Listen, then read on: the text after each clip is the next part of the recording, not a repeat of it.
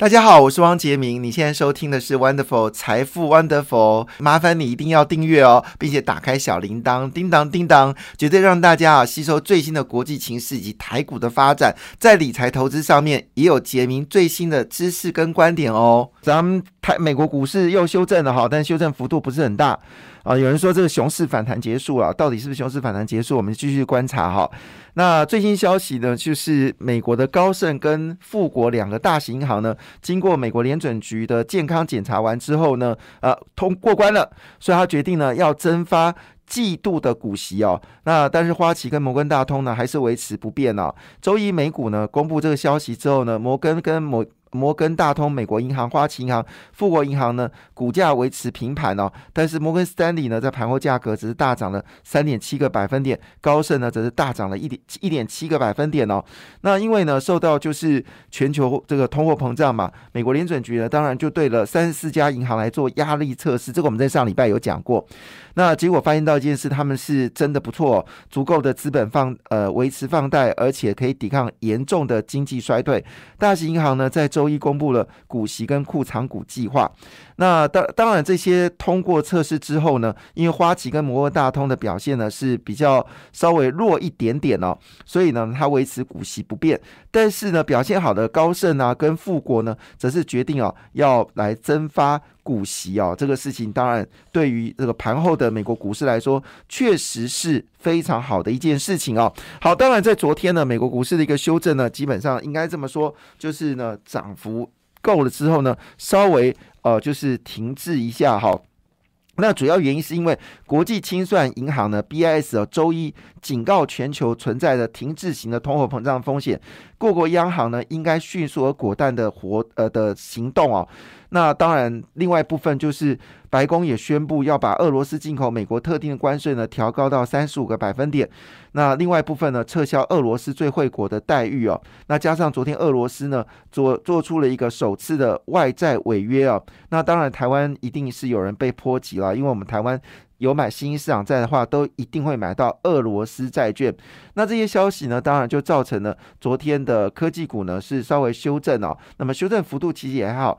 纳斯达克修正零点七个百分点，标准五百指数修正零点三个百分点，道琼呢只是跌六十二点四二点，修正幅度是零点二个百分点，非半指数呢则是微幅修正零点一八个百分点哦，那么跌幅只有五点哦。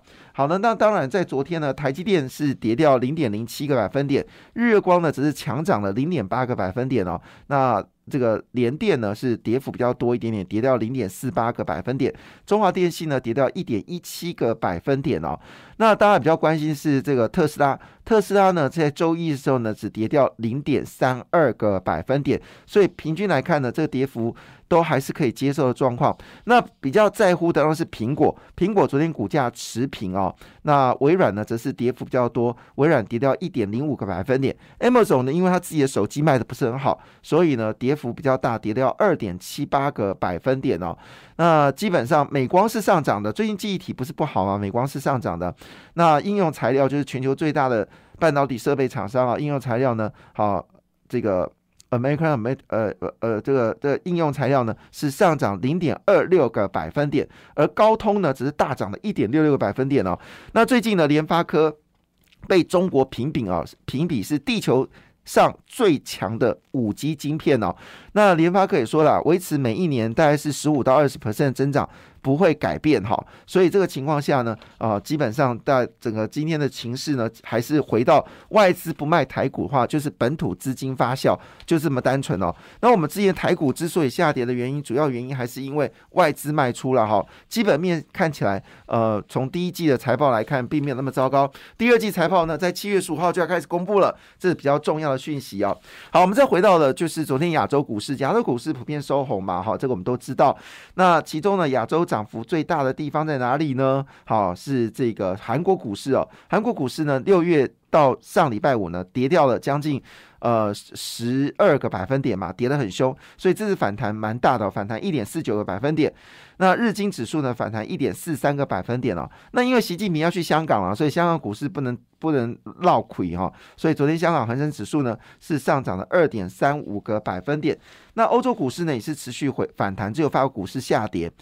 呃，印度也开始反弹，上涨零点八二个百分点。菲律宾呢也涨了，第二天呢涨零点三四个百分点。俄罗斯股市呢，哇，已经是一千四百二十八点了耶！哈，我有没有看错？之前不是只有七百点吗？我天哪，短短两天，短俄乌战争涨一倍哦！我有没有看错？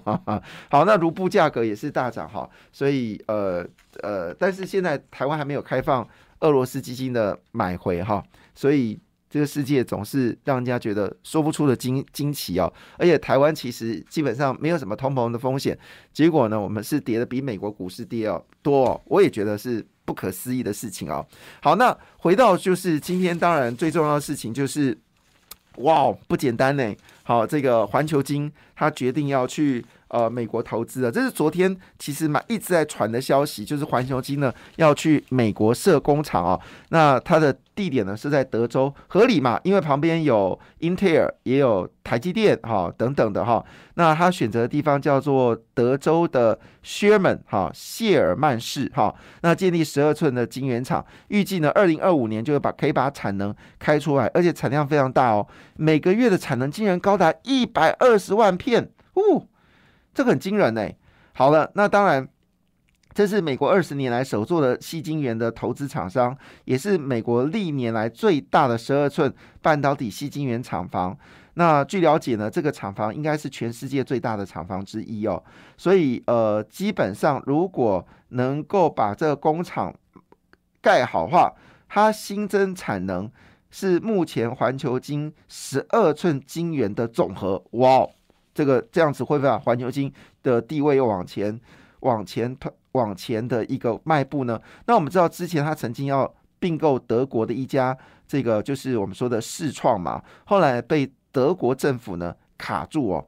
那那时候 A 计划呢就是并购世创，好，那呃进军全球最大的吸金原厂。那 B 计划呢就是盖新厂。那那时候就在新厂，大家猜哦，到底会在哪里盖？有一说在马来西亚。好，因为马来西亚也是半导体的一个重重镇。那有一说在台湾，那答案呢是在美国哈。那主要原因是因为就近供应，他也看好未来，包括台积电，还有这个三星、格罗方德、德州仪器，还有英特尔，好，他们都会在当地附近呢设工厂。所以呢，这个晶圆厂绝对有它的需求哦。果然真的是，呃，一出手就知道有没有。呃，必须说一句，他们董事长真的很厉害。好，那这是今天其实最大的一个消息。另外呢，就是金宝改选了。金宝最近呢，因为呃来自于所谓低轨卫星的影响啊，所以金宝呢最近也成为大家注意的焦点。那金宝呢，基本上也是人保的关系企业。那之前呢，因为他的这个女婿呢，好叫前女婿，好，因为他跟这个这个人保的董事长许胜雄的女儿呢。就是离婚了嘛，哈。那原本这个沈世荣呢，其实在金宝过的这个公司的成立当中呢，啊，扮演的关键角色。但是既然已经不是女婿了，所以这个翻脸就很快啊。所以曾经有一段时间，他们沈世荣跟这个许胜雄呢，在媒体上互殴不哈？媒体上互殴就是互相写这个文件攻击对方。那结果出来了，就是许世荣呢必须要离开金宝。那这个。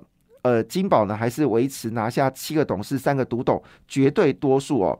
那据了解呢，他们现在在泰国呢决定要扩厂。好，决定要扩厂，第三季就开出了，所以泰金宝跟金宝呢，基本上应该会是一个值得关注一家公司哦。因为目前为止呢，金宝也是属于低轨卫星，那车用晶片也车用的零组件呢，金宝都有介入哦。那他们也说了，他们全年的营收呢会双位数的增长，下半年的比例是五十三，上半年是四十七哦，所以营收呢会持续的走高。呃，因为他的客户下单的状况非常的好，而且还有新增客户哦，所以金宝这个事情结束之后，股价有没有机会往上走高呢？好，当然呢，在昨天呢，其实真的是航运股的日子哦。那航运呢，自从有太多的杂讯了哈，包括全球最大的马士基都说了，就是说整个航运呢，基本上会不那么好。可是说真的，他一讲完之后呢？呃，这些股票修正的幅度蛮多的，长隆一口修正了三十块钱，阳明也修正了将近有二十，呃，也快三十块哦。那这个万海也修正了，哦，从高点到现在修正了六十块钱，其实蛮辛苦的哈。那昨天呢，基本上来说，就阳明就是涨停板嘛，长荣也是涨停板，呃，基本上阳明的除息已经完全填息了。那引引起的注意是什么呢？引起注意是散装货运人也开始大涨哦。那我们知道散装货运人在六月份受到台湾股市下跌哦，其实跌幅都有一半以上哦，但是获利是相当好的，所以昨天呢也就跟着反弹。在整个散装货运人表现最好的是正德，好，现在股价是二十二块六五，昨天涨了七点三五八。第二名是四维哈，那四维在前年是标股了哈，那今年都没有什么表现哈。那昨呃目前股价是三十四块六五，那昨天涨了七块二八。另外就是小型的这个散装货运台行，哎，台行也说它现在扩增船只哦。呃，不要小觑他们哦。那它股价呢是三十一块一五，昨天涨七点二三个百分点。其实最大的散装会员就是惠阳嘛，啊，惠阳之前最高好像到一百四十块左右，现在呢只剩七十一块二，秀秀个短袜。好，那昨天涨了六点五九个百分点。那另外呢，就是中航、域名跟新兴呢都有上涨，好，涨幅在五个百分点以上。但是回出来，你问我一个问题，说这个货柜人到底可不可以投资哦？它唯一的利多就是它本益比很低，但是呢，有没有成长性，这个很难讲。因为现在呢，我们知道之前之所以航运股会大涨的原因，主要是塞港。那现在塞港状况似乎已经呃越来越没有那么强烈了，所以船的往返呢速度会加快。那也就换个角度来说，货柜的缺人的状况呢，应该会明显的减少。那现在的状况是这样子哦，就是你临时去下订单呢的价格，竟然比哦长约价来的便宜。好，这是不对的。一般来说，长约价是比较比较便宜，然后临时订柜呢比较贵。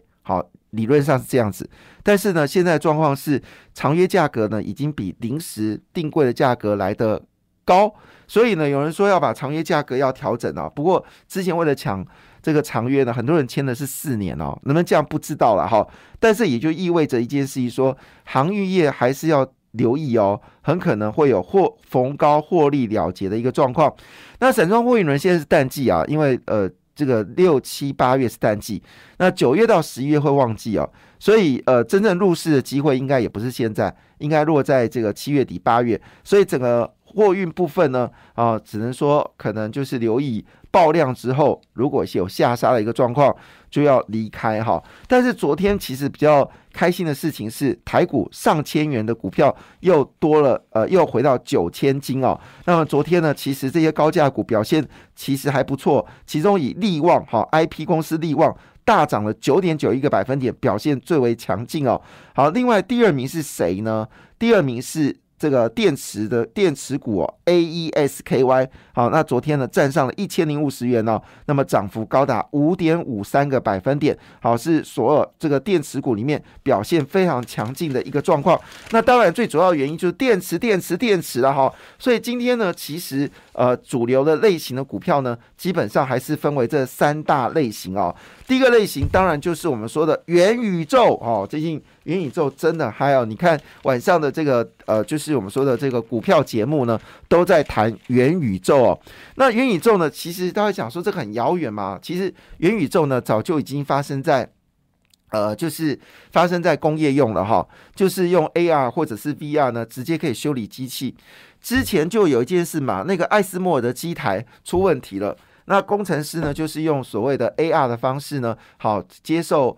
艾斯莫尔的原厂的帮忙哈，就直接呢在当地呢就修复了，在台湾的就修复了机器，所以明显的一件事就是说，这个呃维修者呢，他其实戴着 AR 的眼镜嘛哈，那这个荷兰的工程师呢。从在荷兰呢，就透过他的眼镜呢，来指导他说：“那你下个步骤该怎么做？”所以在工业上面本来就已经 VR AR 就已经很实在了。那这次乌克兰战争的时候呢，其实也看到，就是乌克兰的年轻的阿兵哥哈，他是操作无人机的，也是用这个 AR VR 的技术呢，来操控他的这个无人机哦。所以也就是说，元宇宙基本上已经在这个世界发生了。但是因为呢，宏达电呢要出元宇宙手机哦。到底这个手机的功能是如何？坦白讲，我并不知道。但市场上就非常开心哦。所以昨天呢，这个呃跟宏达电相关的两家公司嘛，一个就是宏达电，好五十七块八，呃涨到九点八九。另外就威盛，好五十四点六零啊，涨了九点八六。另外比较值得就是光学部分呢是阳明光哦，阳明光昨天涨了八点零九个百百分点。那因为阳明光在这个 AR 跟 VR 部分呢是相当的努力去发展，好，所以。昨天阳明光的股价是第三名哦，那另外就建达出奇蛋呢，涨了九块九点九块九八，所以这第一个族群。第二族群是电动车，电动车还是主流，这个不要忘记了哈。好，所以电动车包括沥青啊、中碳啊，这个同心电都有人注意。感谢你的收听，也祝福你投资顺利，荷包一定要给它满满哦。请订阅杰明的 Podcast 跟 YouTube 频道财富 Wonderful，感谢谢谢 Lola。